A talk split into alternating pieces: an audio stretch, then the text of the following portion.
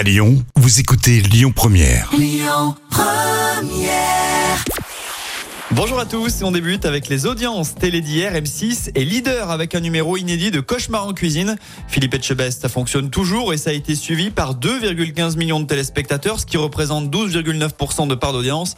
Juste derrière, d'un rien, TF1 avec le top départ de la télé-réalité Ma mère, ton père, l'amour et moi. Le programme a convaincu 2,14 millions de personnes. Et puis en trois petites surprises, France 5 avec des trains pas comme les autres, 1,63 millions de suiveurs. Maintenant, est-ce que vous vous souvenez de cela?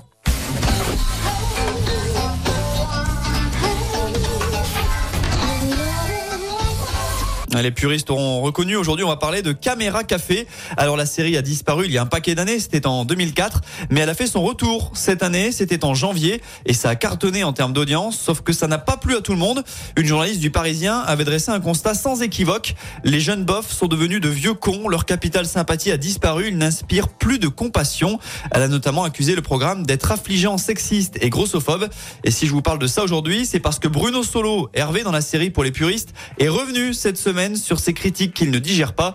Lui aussi est cash. J'en ai vraiment rien à foutre. Le programme a très bien marché. Et si on me dit que ça a cartonné qu'il faut faire une suite, on en reparlera.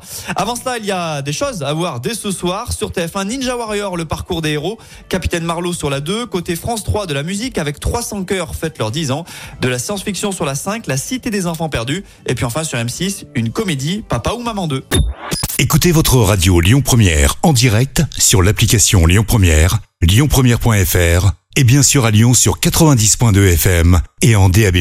Lyon Première